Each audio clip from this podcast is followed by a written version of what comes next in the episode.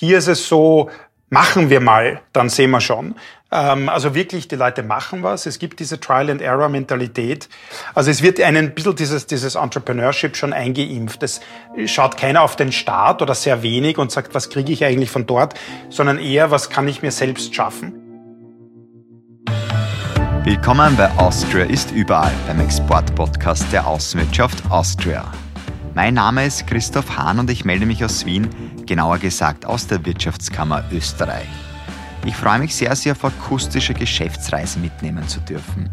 Ich unterhalte mich ja in jeder Folge mit den WKÖ-Wirtschaftsdelegierten. Sie leben und arbeiten in aller Welt. Sie sind die Exportexpertinnen und Experten, punkten mit ihrem Know-how über die Exportmärkte und ja, helfen österreichischen Unternehmen grenzenlos erfolgreich zu sein. Ich tausche mich mit Ihnen Woche für Woche über Ihre Erfahrungen aus, hole mir exklusive Einblicke in die Exportchancen und auch praktische Tipps im Umgang mit den Geschäftsleuten. Und das mache ich auch jetzt wieder. Fernweh haben vermutlich schon einige von uns. Mir persönlich geht es jedenfalls so und deswegen freue ich mich, dass wir auch gleich mal ganz weit weg sind. Heute fliegen wir gedanklich in das Land, in dem Arnold Schwarzenegger den Namen Austria so richtig bekannt gemacht hat. Wir sprechen über die Vereinigten Staaten von Amerika. Und das mache ich mit der dortigen Speerspitze der WKÖ-Wirtschaftsdelegierten Michael Friedl aus der Stadt, die niemals schläft, New York. Hallo Christoph, schönen guten Morgen noch aus New York. Michael, bevor wir von dir nun spannende Einblicke in die Exportchancen bekommen, habe ich noch einen kurzen Blick hinter die Fahne der Vereinigten Staaten geworfen.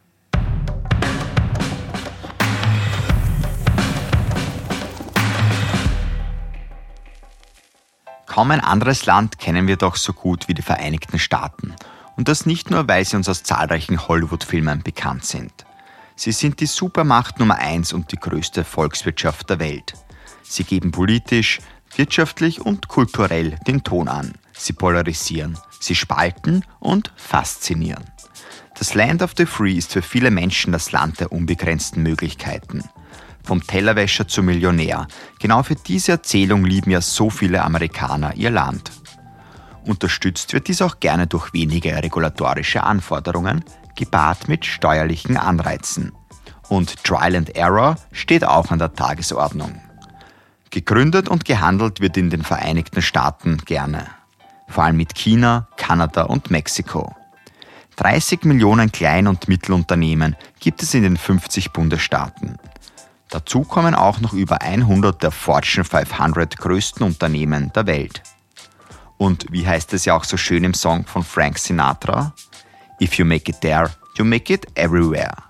Aber mehr dazu jetzt aus dem Big Apple von Michael Friedl.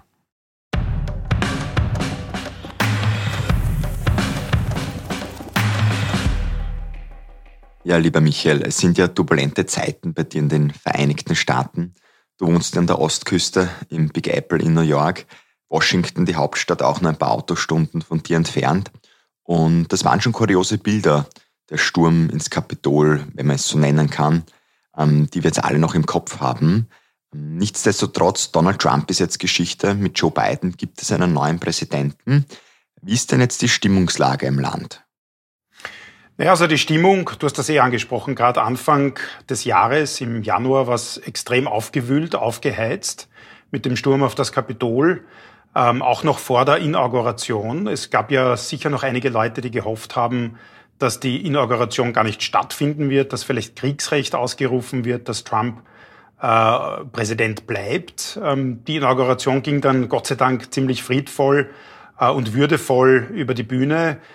Äh, jetzt ist so ein bisschen eine, eine Entspannungsphase. Ähm, man hat das Gefühl, es fangen alle wieder zum Arbeiten an. Äh, die Ära Trump ist zwar nicht vorbei, noch lange nicht vorbei, glaube ich, aber ist zumindest als Präsidentschaft einmal abgeschlossen. Aber manche sagen, das könnte auch die Ruhe vor dem Sturm sein. Eine Ruhe nach dem Sturm, aber auch eine Ruhe vor dem Sturm. Also dass da noch einiges auf uns zukommt. Ähm, und, und von der Stimmung her, also wenn man mit Freunden redet, auch in den Familien, es gibt extrem viele Diskussionen über die politische Spaltung, über die gesellschaftliche Spaltung.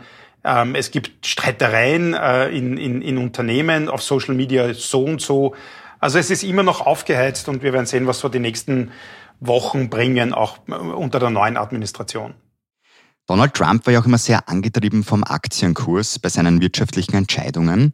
Ähm, was bedeutet jetzt der Machtwechsel auch für die Wirtschaft und vielleicht auch gleich für den Export? Der Aktienkurs war für Donald Trump sehr wichtig. Er hat das ja auch äh, oft getweetet. Ähm, ist sicherlich auch für Joe Biden wichtig und man sieht auch, wenn man die Börse hier in New York an der Wall Street zum Beispiel beobachtet, dass es ja gerade jetzt Höhenflüge gegeben hat. Ähm, auch zum Anfang oder auch wegen des Anfangs der neuen Administration. Ich glaube, was man merkt, ist, dass die Börse einfach Planbarkeit möchte, dass sie klare Verhältnisse möchten. Und jetzt ist Biden Präsident. Äh, man weiß auch, wie die Kongressverhältnisse ausschauen. Also die Demokraten haben nur eine ganz hauchdünne Mehrheit. Das kann auch dazu führen, dass nicht extreme Änderungen in der Steuerpolitik äh, folgen. Und auch das Wirtschaftsteam von, von Joe Biden, also mit der ehemaligen Notenbankchefin Janet Yellen äh, als Finanzministerin, aber auch die Wirtschaftsministerin, die Handelsbeauftragte. Also das zeigt alles ein erfahrenes Team und da reagiert die Börse relativ gut. Worauf sie auch gut reagiert, und das ist wahrscheinlich einer der ersten Ansätze von Biden in seiner Wirtschaftspolitik oder in seinen Hilfsmaßnahmen, ähm, er versucht oder hat drei Prioritäten. Ähm, ich würde sagen, es ist Covid, Commerce und Congress. Also Covid als Pandemiebekämpfung, ähm, Commerce als einfach das Wiederhochfahren der Wirtschaft und Arbeitsplätze schaffen und Congress eben diese Spaltung, die sich ja auch im Parlament, im Kongress äh, verfestigt hat, aber auch im gesamten Land wieder zu überwinden und, und nach vorne zu schauen. Und bei Covid plant er ein fast zwei Billionen US-Dollar schweres Hilfspaket. Ähm, das ist ungefähr so groß wie die gesamte Volkswirtschaft von Italien, also unserem südlichen Nachbarland. Und das soll in Arbeitslosenunterstützung gehen, in zusätzliche, in Schecks von 1400 Dollar, die an jeden Amerikaner, jede Amerikanerin gehen, Unterstützung für Klein- und Mittelbetriebe, äh, und auch in Ausgaben für die eben Pandemiebekämpfung, also die, die Impfaktion ähm, und, und auch Impfstoffe weiter erzeugen und ankaufen. Bei der Wirtschaft setzt er vor allem auf ein Infrastrukturpaket, also er möchte heftig in die Infrastruktur investieren.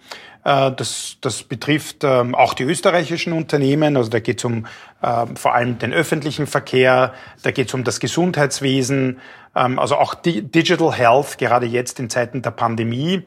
Ähm, da geht es aber auch um die Reindustrialisierung, also Arbeitsplätze wieder ins Land zurückzuholen. Und ähm, er möchte auch ähm, Anreize für die Erzeugung in den USA schaffen und vielleicht Steuer äh, für amerikanische Unternehmen, die aus dem Ausland produzieren mit Niederlassungen. Auch das kann Österreich natürlich betreffen. Also wieder eine Art ähm, Politik, die Trump gar nicht so unähnlich ist. Also buy, invest und hire in America. Das wird auch in Zukunft äh, ein bisschen die, die, die Mode von, von Joe Biden sein. Äh, für den Export, äh, weil du gefragt hast, ähm, ähm, ja, also für den Export ergeben sich, glaube ich, ganz gute Chancen aus diesen Sektoren, die ich erwähnt habe. Ähm, Umwelt, ähm, Renewable Energy, Infrastruktur, da sind wir alle Nischenplayer und sehr gut und weit vorne. Und natürlich auch im, im, im medizinischen Bereich und im, im pharmazeutischen Bereich.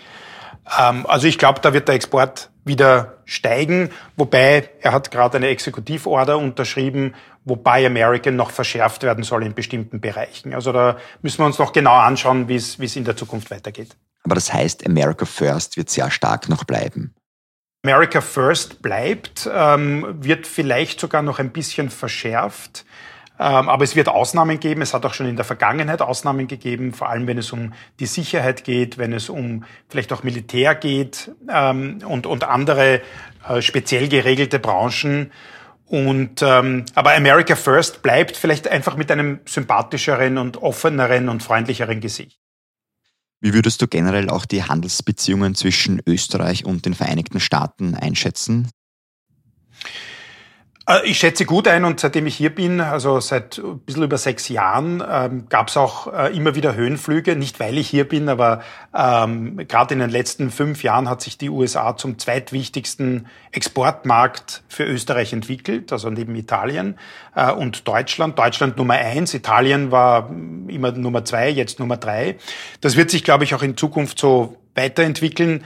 Ähm, was, glaube ich, auch sehr schön zu sehen ist, ist, dass die österreichische Exportpalette, also die Waren und Dienstleistungen, die wir anbieten, sehr breit gefächert ist. Anders als jetzt zum Beispiel das, was wir aus den USA bekommen. Das ist eher engmaschig oder sind eher weniger Branchen, die, die beliefert werden. Und dazu kommt noch, dass wir sehr heftig investiert haben in den USA. Es gibt fast 800 Niederlassungen, die bis zu 50.000 Jobs hier schaffen und produzieren für den Weltmarkt, aber auch wieder für den österreichischen Markt. Äh, und das ist ja, glaube ich, zeigt überhaupt, dass wir eine sehr intensive und auch langfristig denkende Beziehung mit den USA haben. Wo würdest du sagen, haben da die österreichischen Unternehmen einen Vorteil? Ich glaube, die österreichischen Unternehmen sind Nischenplayer, die sehr flexibel sind. Ähm, das heißt, sie können sich relativ rasch auf neue, neuen Bedarf und auch neue Wünsche einstellen. Ähm, sie haben auch ähm, so eine Art USB im Bereich Nachhaltigkeit, Ökologie. Wir haben einfach ein gutes Image, auch was das Ingenieurwesen zum Beispiel betrifft. Österreich ist bekannt, und zwar nicht nur von The Sound of Music, also diese, dieses Musical, das äh, jeder Amerikaner gesehen hat, aber wahrscheinlich kaum ein Österreicher oder eine Österreicherin. Äh, wir sind darüber hinausgehend auch jetzt schon als Technologielieferant, äh, als Weinlieferant und vieles andere bekannt. Und wir werden auch nicht mehr so oft mit Australien verglichen. Also wir haben da schon einige Vorteile, die wir auch nutzen können. Jetzt bist du als Wirtschaftsdelegierter oder auch Trade Commissioner, wie es in den Vereinigten Staaten heißt, ein absoluter Marktinsider. Ähm, welche Geschäftsbereiche ergeben sich denn jetzt da noch neu? Gibt es denn Chancen in Zukunft? Ja, ähm, also ich sag, Chancen hat es fast in allen Geschäftsbereichen gegeben bis zu Covid ähm, weil die USA einfach der größte Käufermarkt ist, die weltgrößte Wirtschaftsmacht ähm, und, und wir da in fast jeder Branche erfolgreich sein können. Natürlich ist die Konkurrenz auch schon da, äh, aber mit den richtigen Verkaufsargumenten ähm, können wir auch hier überzeugen. Was jetzt nach Covid äh, und mit beiden besonders an Fahrt ansetzen wird, und ich mit vorher kurz darauf eingegangen, ist, das, ist der Bereich Umwelttechnologie, sind erneuerbare Energien, sind Investitionen im Gesundheitswesen und eben auch die moderne Fabrik. Ähm, also äh, Biden möchte äh, die Industrie und, und äh, das Gewerbe auch in den USA auf ökologische Beine stellen, auf nachhaltige Beine stellen. Und da haben wir einfach als Österreich sehr gute Chancen. Ähm, auch was die Klimapolitik betrifft, wo er vielleicht sogar mit China möglicherweise eine Allianz eingehen könnte, neben all den Streitereien, die es sonst gibt, äh, könnte für Österreich ein ganz ein interessantes Feld äh, der Betätigung bieten. Hast du da vielleicht so ein paar Tipps, die du den Unternehmen mitgeben kannst? Ja, also ich meine, ähm, ich glaube, die österreichischen Unternehmen ähm, wenn sie in die USA kommen, haben oft das Gefühl, dass sie die USA ja eh gut kennen, weil die ticken so wie wir und sind ähnlich und Englisch spreche ich auch. Äh, und ich erzähle oft, also man muss sich auf den amerikanischen Markt fast so vorbereiten, als ob man jetzt eine Investition in Nepal oder Mosambik vorbereitet. Da, weiß man klar, dass man sich da vielleicht besonders äh, beschäftigt damit, äh, Unterstützung in Anspruch nimmt, ähm, sich wirklich genau vorbereitet und das ist auch für die USA wichtig. Ich glaube, man muss vor allem den Kunden kennen, nicht nur sich selbst, den kennt man eh, und nicht sich präsentieren, sondern einfach eine Lösung für den Kunden präsentieren wer man ist, woher man kommt, wie alt die Firma ist, wer sie gegründet hat, äh, ob sie aus Santiago, Salzburg oder Shanghai ist, interessiert im ersten Moment eigentlich niemanden. Es geht wirklich nur darum, welchen Nutzen stiftet man. Das muss man klar herausstreichen. Ähm, und man muss dieselbe Sprache sprechen. Und das ist nicht nur Englisch. Man muss wirklich die Sprache des Kunden sprechen. Schauen, was will er, welche Worte verwendet er. Das muss alles eigentlich im Vorhinein schon äh, klar sein und sich darauf, äh, man sich darauf vorbereiten. Und man sucht sich auch Partner, sei das den richtigen Rechtsbeistand, sei das jemanden, der die Sprache eben gut kennt und helfen kann und seien das auch wir, das Außenwirtschaftscenter oder die Außenwirtschaftscenter in den, in den USA. Gibt es auch Entwicklungen für dich am Markt, die du jetzt mit Vorsicht verfolgst?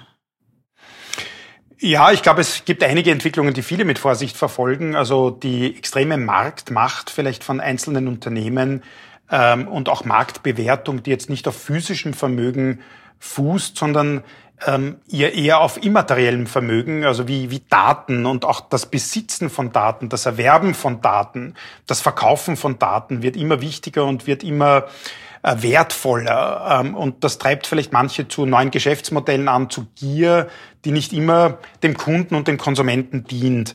Auch die Macht der Social Media und die Auseinandersetzungen, die man gerade in den USA jetzt auf den Plattformen sieht, ähm, und auch die, die, das, das Recht zur freien Meinungsäußerung auf der einen Seite, aber auch die, die, die fehlende Debattenkultur auf der anderen Seite und die Gewaltbereitschaft und Korruption, die sich auch in diesem Land, glaube ich, wahrscheinlich immer schon gegeben hat, aber man hat das Gefühl, dass er sich in den letzten Jahren verschärft und, und das beobachte ich schon mit einer gewissen Sorge. Wir kommen jetzt wieder zur positiven Seite. Jetzt sind die Amerikaner ja ein sehr stolzes Volk. Sie arbeiten auch sehr gerne mit Vorbildern, sei es beim Sport oder auch bei den Schauspielern. Also diese Story vom Tellerwäscher zum Millionär, die funktioniert dort sehr gut. Jetzt haben wir Österreicher natürlich auch viele rot-weiß-rote Exporterfolgsgeschichten. Ähm, Arnold Schwarzenegger zum Beispiel, wenn man auch so möchte, also sicher die bekannteste. Ähm, es gibt aber trotzdem viele andere auch, die uns da sehr motivieren. Hast du da vielleicht ein paar für uns? Also es gibt extrem viele rot-weiß-rote Erfolgsstories, von groß bis klein bis zu Personen. Ähm, ich denke jetzt zum Beispiel an eine der größten Investitionen, die während Covid im letzten Jahr stattgefunden hat. Fast eine halbe Milliarde äh, US-Dollar wurde in North Carolina von einem Spanplattenwerk aus Tirol, die Firma Egger, investiert die dort auch duale Ausbildung anbietet und für den lokalen Markt produziert, für die, für die Möbelindustrie. Und gerade in Zeiten der Pandemie anscheinend kaufen die Leute mehr Möbel, weil sie sich die eigenen vier Wände äh, besser einrichten wollen, bis zu kleinen, kleineren Firmen und Startups, die im äh, digitalen Gesundheitsbereich, Scarlet Red zum Beispiel für äh, Hautkrebserkrankungen und Hautveränderungserkrankungen äh, sehr aktiv sind und in Amerika den Markt ein bisschen aufmischen äh, bis zu Personen. Du hast den Arnold Schwarzenegger erwähnt, aber ähm, natürlich gibt es auch den Christoph Waltz äh, oder auch den Max Hollein, den Direktor des Metropolitan Museums, der gerade jetzt auch in Zeiten der Pandemie versucht, ähm, äh, das Museum zu retten und auch mit neuen Geschäftsmodellen und neuen äh, überhaupt mit neuen Ideen ähm, wieder das Museum zu präsentieren. Also da gibt es sehr viele Modelle und sehr viele er Erfolgsgeschichten. Du hast eh auch schon die Business People heute angesprochen. Ähm, ein guter Freund von mir, der ist auch nach Amerika ausgewandert zum Arbeiten. Und wenn ich ihn jetzt so frage, ja, wie ist es denn dort zum Arbeiten? Wie ist es auch mit den Menschen? Dann sagt man, na ja, es ist schon größer als bei uns. Es ist komplexer, es ist einfach ein bisschen anders. Äh, wie würdest du das beschreiben? Es ist anders. Also ich habe es eh, glaube ich, äh, kurz vorher erwähnt, also wie vielleicht Nepal oder Mosambik, wenn man sich darauf vorbereitet. Ähm, aber wenn man sagt, äh, Amerika Amerika ist zwar ein Land, aber es besteht aus 50 Bundesstaaten, vielen Städten, ganz unterschiedlichen Kulturen, viele Sprachen, ähm, viele andere Denkweisen. Das, das Einzige, was vielleicht über all dem steht, ist so das Gefühl, Amerikaner oder Amerikanerin zu sein. Aber diesen typischen Amerikaner gibt's vielleicht nicht. Also wenn ich mit einem eher liberaleren, vielleicht Architekten hier in, in der Lower East Side in Manhattan spreche und dann äh, möglicherweise mit einem Heizungstechniker im, im, im landschaftlichen oder ruralen Iowa, kriege ich wahrscheinlich ein ganz anderes Bild. Und das, es ist wichtig, auch aus dieser eigenen Bubble äh, hinauszukommen. Ähm, auch ist das Land eben extrem groß und die Meinung die man vielleicht mitbekommt und die wir auch mitbekommen in New York, ist eher die Meinung der Küstenstädte, der, der Medien, der liberaleren Medien. Und alle waren verwundert, wie Trump gewählt wurde vor vier Jahren oder fünf Jahren. Ähm, weil, ja, weil die Medien und vielleicht auch das, das, das Fernsehen, was man beobachtet hat, eine ganz andere Sache erzählt hat. Aber hätte man zum Beispiel auf das Radio gehört und auch auf bestimmte Kanäle äh, in den Social Media, die gerade in, in den Nicht-Küstenstädten weit verbreitet sind, hätte man vielleicht eine andere Meinung bekommen. Also es ist schon ein Land, wo ähm, auf der einen Seite extrem innovationskräftig ähm, und, und gesundheitsfanatisch, auf der anderen Seite äh, die schwierigste Opioidkrise und die, die Höchstzahl an Teenage-Schwangerschaften in der OECD. Und, und all das spielt irgendwie äh, in, in dasselbe Bild hinein. Ich kann nur sagen, ich lerne nach zehn Jahren insgesamt in den USA das Land immer noch kennen, wenn ich es bereise. Und das kann ich nur jedem raten. Wie geht's dir selber mit dieser Mentalität? Mir geht's eigentlich ganz gut damit. Ähm, also ich, ich, ich, ich habe mich daran gewöhnt, obwohl mich immer noch Sachen äh, manchmal überraschen. Ähm, sei das, dass gerade hier in New York man selten zu einem ganz klaren Nein kommt. Ja, man fragt und es werden manchmal Antworten gegeben, die nicht ganz klar sind, die so ein bisschen schwanken. Da muss man wieder nachfragen und dann wird manchmal die Kommunikation überhaupt beendet. Äh, oder auch was anderes, was vielleicht anders als bei uns ist. Äh, bei uns muss man fast befreundet sein, damit man jemandem hilft. Ja, man hilft einem Freund. Und hier ist es fast so, dass man versucht zu helfen. Das heißt aber nicht, dass man dann gleich befreundet ist. Und da muss man aufpassen, dass man da nicht Fehler macht. Ähm, also mit dieser Mentalität komme ich grundsätzlich gut zurecht. Was mich manchmal ein bisschen stört, ist vielleicht dieses Overselling, dass man gerade in New York hat, dieses Fake it until you make it. Ähm, jeder ist ähm, extrem von sich selbstbewusst, von sich vielleicht auch eingenommen, verkauft sich extrem gut. Das könnten auch die Österreicher ein bisschen lernen, ein bisschen mehr Selbstverkauf, Selbstbewusstsein. Das wird hier nur manchmal zur Spitze getrieben. Würdest du da vielleicht auch ein bisschen von einer gewissen Oberflächlichkeit sprechen? Vielleicht eine Oberflächlichkeit in Bezug auf Freundlichkeit?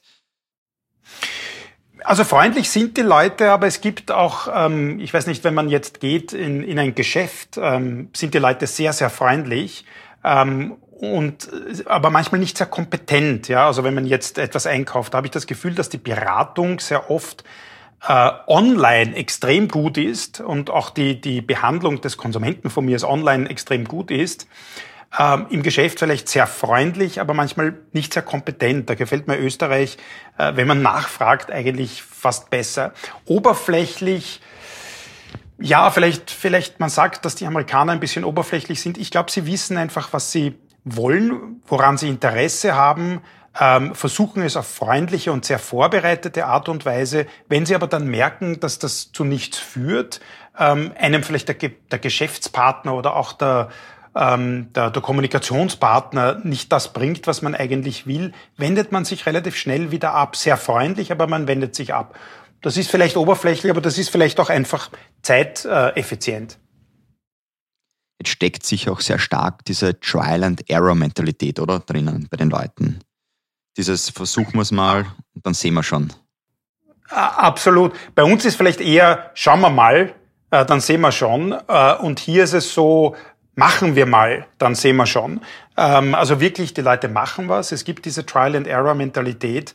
Ähm, es wird auch jeder dazu angespornt, auch kleine Kinder schon in der Schule ähm, müssen sich irgendwie äh, vorbereiten auf das Geschäftsleben, verkaufen schon Dinge, ja, also der Limonadenstand draußen vor der, vor der Tür, ähm, verdienen Geld in gewisser Weise, äh, sind, arbeiten in Vereinen mit, etc., etc. Also es wird einen ein bisschen dieses, dieses Entrepreneurship schon eingeimpft. Es schaut keiner auf den Staat oder sehr wenig und sagt, was kriege ich eigentlich von dort, sondern eher, was kann ich mir selbst schaffen. Da werden auch viele Fehler gemacht, eben Errors.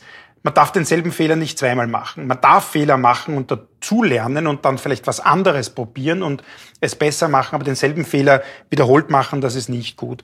Probleme gibt's manchmal, wenn man vielleicht etwas entwickelt, jetzt Trial and Error oder etwas macht, das die Leute stören könnte, die Leute vielleicht verletzen könnte, weil die Gesetzgebung hier sehr streng ist. Ähm, also was jetzt zum Beispiel Produkthaftung und so weiter betrifft. Also wenn es um die Sicherheit von, von, von, von dem Menschen geht, aber nicht so sehr, wenn es um die Sicherheit von Daten geht. Also da kann man eigentlich schon sehr viel Error machen weil du auch die Fehler angesprochen hast. Ich finde das ja auch immer irgendwie verblüffend, wenn man nach Amerika kommt und dann sieht man auch diese Plakate von den Anwälten, wie sie Werbung für sich machen. Also das könnte man sich bei uns, glaube ich, gar nicht vorstellen. Absolut. Also man sieht Werbung von, von, von Anwälten auch im Fernsehen, die meistens sehr schlecht gemacht sind. Also das ist wirklich so B wie B-Movies. Ähm, wenn man sich äh, überlegt, wie viel Geld auch Anwälte verdienen können äh, in den USA. Äh, aber ja, das stimmt auf jeden Fall. Du warst ja vorher auch in Teheran als Wirtschaftsdelegierter. Jetzt finde ich das persönlich natürlich auch total spannend, wenn man vom Iran dann nach in die Vereinigten Staaten kommt. Wie war das damals für dich? Ein Kulturschock oder gibt es vielleicht doch sogar viele Ähnlichkeiten? Also Kulturschock war es nicht. Das war auch in Teheran kein Kulturschock. Ähm, ich glaube, dass uns die äh, Leute in, im Iran vielleicht sogar näher sind ähm, in Österreich. Da gibt es eine bestimmte menschliche Wärme im Mittleren Osten, auch vom Reden, vom Smalltalk, diese vielleicht orientalische Gemütlichkeit, das stundenlange miteinander reden, Tee trinken, plaudern, während in Amerika ist das eher zeiteffizient. Ähm, äh, man sitzt da vielleicht nur kurz benannt, äh, meistens im überklimatisierten Restaurant drinnen, obwohl draußen schön die Sonne scheint auf den Gastgarten. Ähm, also das, das, ähm, da, da gibt's vielleicht, ähm, ja, da fühlt man sich vielleicht am Anfang in Teheran fast wohler, obwohl ich mich sehr gut eingelebt habe in New York. Was ähnlich ist, ist so ein bisschen ein nationaler Stolz. Die Perser, wie sie sich halt selbst auch gerne bezeichnen, sind sehr auf ihr Land stolz. Ähm, sie üben manchmal ein bisschen Selbstkritik, aber gar nicht so viel und schon gar nicht sind sie sehr happy mit Kritik von außen. Äh, ein gewisses Machtdenken in der Region spielt doch eine Rolle und auch die Religion im Iran. Und genauso ist es ein bisschen in den USA. Der nationale Stolz ist uns bekannt. Auch die Kritik von außen, selbst wenn die Amerikaner, Amerikanerinnen schon wissen, dass nicht immer alles eitel Wonne ist in den USA, aber so gern gesehen wird das auch nicht. Äh, so im Sinne von we, we deal with it, ähm, you, you do your thing, we do our thing. Ähm, und auch äh, das Machtdenken natürlich und auch die Religion spielt in den USA eine ziemlich wichtige Rolle. Ähm, während ich manchmal Geistliche in Teheran gesehen habe, die eine Messe eröffnet hab, haben, sieht man auch hier immer wieder Prediger, die kommerzielle Auftritte und, und kommerzielle Tätigkeiten machen. Jetzt warst du ja in Teheran, aber auch natürlich jetzt in den Vereinigten Staaten bei unzähligen Business-Meetings schon dabei. Wie laufen denn die so in den Vereinigten Staaten ab? Was gibt es denn da so an Do's und Don'ts? Verglichen mit Iran, aber auch verglichen mit vielen anderen Ländern, ähm, der Amerikaner ist bei Business-Meetings extrem gut vorbereitet. Ähm, er kommt wirklich pünktlich, ähm, also man sollte sich wirklich nicht verspäten. Und wenn er sich verspätet, dann sagt er auch schon wahrscheinlich sehr früh Bescheid, dass das passieren könnte, ruft vielleicht schon an. Äh, mehrmals, ähm, ist aber auch vorbereitet. Er geht in ein Meeting hinein und weiß, wer dort ist, äh, mit wem er besonders sprechen sollte, was eigentlich sein Plan ist und mit welchem Ergebnis er oder sie wieder rausgehen will. Ähm, das hat sich auch bei uns ein bisschen durchgesetzt. Aber mir fallen Beispiele ein von Veranstaltungen zwischen Amerikanern und Österreichern, wo die Amerikaner wirklich ganz pünktlich hinkommen, wissen, mit wem sie reden wollen. Österreicher kommen meistens in der Gruppe dann schon hin, ein bisschen verspätet, gehen vielleicht einmal zuerst zur Bar, trinken was, gehen auf den Balkon raus oder raus auf die Terrasse, rauchen ein bisschen und dann fangen sie ein bisschen äh, entspannter an, die Gesprächspartner, Partnerinnen zu suchen. Da sind die Amerikaner zum Teil schon weg, weil sie was anderes zu tun haben. Also das ist ein bisschen ein anderer Zugang. Würdest du sagen, sind sie gute Netzwerker auch, die Amerikaner? Ja, es ist, oder das ist, das ist eine gute Frage. Sie wissen, wie man an Leute rankommt, sozusagen ein Netzwerk erweitert, sei das virtuell, sei das aber auch ähm, physisch. Also ich war bei Veranstaltungen noch in meiner Zeit in Washington, wo ich bei einem bei einer Netzwerkveranstaltung nicht mit Namen vorgestellt wurde, sondern mit Beruf. Ja? Also da hat nicht einmal einer gesagt, Michael meet Sarah, sondern Austrian Trade Commission, please meet World Bank. Ja, also das war so wirklich, äh, da hat man schon gewusst, okay, interessiert mich das, interessiert mich das nicht. Also da ist das Netzwerken wieder sehr äh, business-oriented. Bei uns ist es schon ein bisschen auch auf einer persönlichen Ebene. Also dass man ähm, dass man auch versucht, ein bisschen persönlich auf die, die Leute einzugehen, nicht nur was den Geschäftszweck betrifft. Was die Amerikaner aber sehr gut können beim Netzwerken, ist, sich auch in einen anderen hineinzuversetzen, vor allem wenn er wichtig ist oder sie, und auch Hilfe anzubieten. Also man geht jetzt nicht nur in ein Netzwerktreffen rein, um was rauszubekommen. Ähm, wenn es ein reines Netzwerktreffen ist, das ist bei einem Business Meeting anders, aber man geht auch rein, um vielleicht Leuten zu helfen. Also wie könnte ich meine Hilfe anbieten? Und dann kriegt man vielleicht einmal was zurück. Also da sind sie sehr gut. Wenn man einmal den Kontakt hat, wird man dann auch schnell mal wieder fallen gelassen oder ist das dann doch etwas, was beständig ist? Also Kontakt ist Kontakt und Kontakt ist manchmal wirklich nur für ein bestimmtes Projekt oder für einen bestimmten Zweck oder eine bestimmte Zeit. Bis dann eine Freundschaft entsteht, ähm, das dauert dann schon länger. Und wenn man nicht das Gewünschte liefert, das ist dann fast wie in einer Geschäftsbeziehung am Anfang, auch bei persönlichen Beziehungen. Das ist beim Dating ja sehr interessant. Also beim, äh, wenn man miteinander ausgeht. Ich bin schon seit über zehn Jahren verheiratet, also ich date nicht mehr. Ähm, aber das, da, da gibt es ganz eigene Regeln. Ähm, und wenn man dann nicht das liefert, was man zu einem bestimmten Zeitpunkt liefern sollte, dann wird man vielleicht schon recht schnell fallen gelassen. Wenn man ein echter Freund ist, wird man nicht so schnell fallen gelassen. Was sind denn so häufige Anfragen, die du auch bekommst? Sozusagen die Dating-Anfragen der Wirtschaft, wenn man so möchte.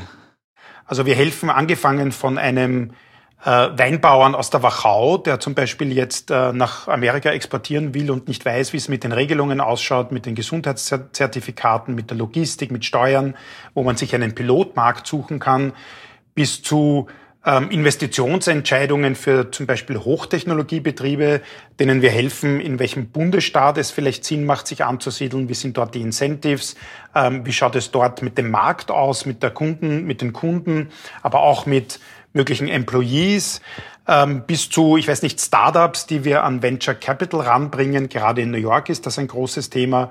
Und der gesamte Digital Health Bereich bis zur Forderungseintreibung. Also wenn jemand nicht zahlt, wo manchmal ein offizieller Brief von uns genügt und die Leute zahlen oder beziehungsweise auch äh, Interventionen von unserer Seite bis zu Trends, die wir versuchen aus den USA nach Österreich zu berichten, die vielleicht interessant sind für österreichische Unternehmen im eigenen Markt äh, oder auch in Drittmärkten. Wir arbeiten da mit MIT, einer Universität in Boston zusammen, ähm, wo wir, weiß ich nicht, bei Biomaterials zum Beispiel die letzten äh, Trends ähm, und Entwicklungen versuchen, ein bisschen abzuzeichnen, auch für Österreich. Also es ist eine breite Palette und das macht den Job auch so spannend. Und das, das bringt auch sehr viele Kontakte zu den österreichischen Unternehmen, aber auch zu den Entscheidungsträgern hier in den USA. Wie oft bist du selber noch in Österreich? Ich meine, jetzt natürlich wahrscheinlich schwierig mit Corona. Jetzt leider kaum natürlich ähm, und die Reisebeschränkungen wurden ja noch verschärft. Früher war ich schon so dreimal, drei, viermal im Jahr in Österreich bei Veranstaltungen, äh, auch in den, in den Bundesländern, ähm, vor allem in den Bundesländern auch immer wieder, also Firmen besuchen, Beratungen machen, ähm, auch bei Konferenzen eingeladen, weil die USA ja doch ein wichtiger Markt für Österreich ist. Das geht mir ein bisschen ab, muss ich sagen. Also dieser physische Kontakt auch zu den Niederlassungen und Unternehmen hier, das kann Zoom und das kann GoToMeeting nicht ersetzen. Wie sehr fehlt dir auch die österreichische Küche? Äh, du fragst mich das jetzt nach zwei Wochen ayurvedischer Diät, die ich gerade mache, äh, oder, oder ayurvedischen Essens. Ja, ich denke gerade jetzt eigentlich sehr gern an das österreichische Essen. Das geht mir auch immer wieder ab. Aber in New York gibt's fantastisches Essen und es gibt auch ein paar gute österreichische Lokale, die ich nur jedem empfehlen kann. Sehr gut, sehr gut. Dafür werde ich mir vielleicht heute noch einen Burger gönnen. Alles klar. Einen Veggie-Burger vielleicht. Ja, ich glaube, so weit gehe ich dann heute doch nicht. Schauen wir mal. Okay. Wenn man jetzt, Michael, mit dir konkret Kontakt aufnehmen möchte, wie geht das am besten? Ähm, gerne natürlich über E-Mail newyork.wko.at. Ähm, bitte aber auch über LinkedIn, Social Media, Michael Friedl, New York, ähm, ist, glaube ich, recht leicht zu finden. Jetzt auch über Clubhouse, was ja besonders populär ist in Österreich und stark wächst. Ähm, ich glaube, das ist wichtig, ähm, wenn jemand in die USA kommen will, keine Scheu zu haben und uns wirklich auszunutzen, unter Anführungszeichen, zu uns zu kommen, damit vielleicht Fehler vermieden werden. Und, und, wir können immer einen Ratschlag geben, weil wir sehr viele gute Mitarbeiterinnen und Mitarbeiter haben, die noch viel länger als ich in den USA leben. Wer jetzt noch mehr von dir auch hören möchte, du hast ja selber auch einen Podcast, Sound of Business heißt er. Ich habe schon reingehört, wirklich coole Sache. Mach es uns jetzt auch nochmal schmackhaft, deinen Podcast. Ja, es nennt sich Sound of Business, ähm, weil eben Sound of Music mit Österreich gerade in den USA ähm, verbunden wird. Äh, wir sind auf iTunes, Stitcher und überall auf diesen äh, großen Plattformen zu finden. Und das war für uns gerade in Zeiten der Pandemie, wir haben schon vorher daran gedacht, muss ich ehrlich sagen. Äh, aber die Pandemie hat uns am Anfang auch äh, die Möglichkeit gegeben, so ein virtuelles Format, eben wie einen Podcast zu machen. Ähm, und wir versuchen da ein bisschen Österreich vor den Vorhang zu holen äh, gegenüber den unseren amerikanischen Freunden, äh, hatten Gespräche, ich weiß nicht, mit äh, Whiskybrennen, österreichischen Whiskybrennen in Chicago, äh, bis zu Journalisten, die bei der New York Times, äh, Videojournalisten, die dort äh, Sachen analysieren, äh, bis auch Musikern, jemand von Western Union, einem der, der Top äh, Fortune 500 Companies, Startup Mentors aus New York, die für Österreich auch interessant sind. Also wir versuchen da in beide Richtungen Österreich in den USA ähm, vor den Vorhang zu holen, aber auch spannende Themen aus den USA, die für Österreich relevant sind, vielleicht auch mal in Österreich zu zeigen. Also macht mir viel Freude und ich kann nur jedem sagen, bitte Sound of Business, hört einmal rein. Äh, und wenn jemand zur Verfügung stehen will, sehr gerne. Ja, lieber Michael, wir sind jetzt schon am Ende des Gesprächs angelangt. Ähm, ich sage nochmal herzlichen Dank, hat wirklich viel Spaß gemacht, mit dir über die Vereinigten Staaten zu sprechen, auch die ganzen Insights und Tipps, die du gegeben hast. Ich wünsche dir jetzt noch alles Gute, gesund bleiben natürlich. Ich glaube, das ist jetzt ganz wichtig und ja, liebe Grüße von Wien nach New York in den Big Apple. Ja, absolut. Danke dir, Christoph. Also hat mir auch Spaß gemacht. Normalerweise bin ich der Interviewer bei einem Podcast. Jetzt sitze ich mal auf der anderen Seite. Äh, bin gespannt, was rauskommt, ob ich mich schämen muss und, und äh, ganz embarrassed bin. Danke für das spannende Gespräch. Ähm, hätte doch stundenlang weitererzählen können. Du siehst, ich rede gerne. Ähm, aber das ist wichtig, äh, gerade jetzt. Ähm, und auch reden, bitte redet mit uns. Also wer auch immer zuhört, Interesse an den USA hat, äh, geschäftlich natürlich. Wir sind vor allem ähm, für die Unternehmen tätig. Aber wenn auch jemand vielleicht einmal eine private Frage hat, sich nicht ganz auskennt, ähm, ich bin nach zehn Jahren, ähm, ich würde nicht sagen, dass ich wirklich ein, ein, ein profunder Amerika-Kenner bin, aber ich bin schon ein Amerika-Liebhaber. Nicht alles gefällt mir an dem Land, aber es gibt vieles, was mir an dem Land gefällt. Und vielleicht kann ich den einen oder anderen Tipp geben. Mache ich gerne. Das klingt gut. Danke, Michael. Danke, Christoph.